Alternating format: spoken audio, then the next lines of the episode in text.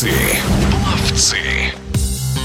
Международная федерация плавания приняла решение исключить марафонский заплыв на 25 километров на открытой воде из программы чемпионата мира в Фукуоке в 2023 году. В пресс-релизе сообщается, что ФИНА в настоящее время работает над новой концепцией соревнований по плаванию на открытой воде на длинные дистанции.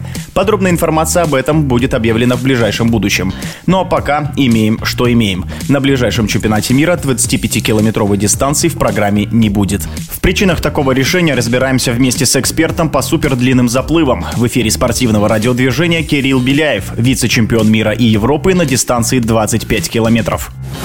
Конечно, мне, как и всем пловцам на открытой воде, это не нравится. Безусловно, чем больше дистанций, тем больше шансов завоевать медаль. Раньше поднимался вопрос о включении дистанции 25 километров в программу Олимпийских игр. Сейчас же ее убирают даже с чемпионата мира. Это странно и неприятно. Интерес к дистанции 25 километров, по моему мнению, не охладел. Да, после включения дистанции 10 километров в программу Олимпийских игр именно десятка стоит в привилегии. Значит, меняются и методы, и, скорее всего, повышается интенсивность, но уменьшаются объемы. Следовательно, дистанция 25 25 километров плыть становится сложнее, и не каждый готов ее доплыть. Но спортсмены, желающие плыть эту дистанцию, и даже больше по расстоянию, есть и будут. Конечно, чем длиннее дистанция, тем больше материальных расходов у организаторов. На протяжении гонки спортсменов сопровождают лодки с судьями и спасателями и следят за ходом борьбы среди спортсменов. Также на дистанции 25 километров стоит два пункта кормления, на которых пловец может выпить спортивный напиток. Наверняка Фина под расходами подразумевала аренду водной территории и малое количество зрителей, желающих смотреть смотреть пятичасовую трансляцию. Безусловно, у марафонского плавания есть будущее, но многое, очень многое, зависит от рекламы и промоушена. Возьмем в пример Тур де Франс. Эта многодневная велогонка длится 21 день, и люди стоят часами, только чтобы увидеть спортсмена и покричать ему. Любительское плавание на открытой воде с каждым годом набирает обороты. Участников, желающих проплыть на соревнованиях, очень много. Считаю, что нужно развивать профессионалов открытой воды, делать трассу и трансляцию более интересной и доступной, и тогда марафонское плавание будет очень высоко котироваться адаптироваться.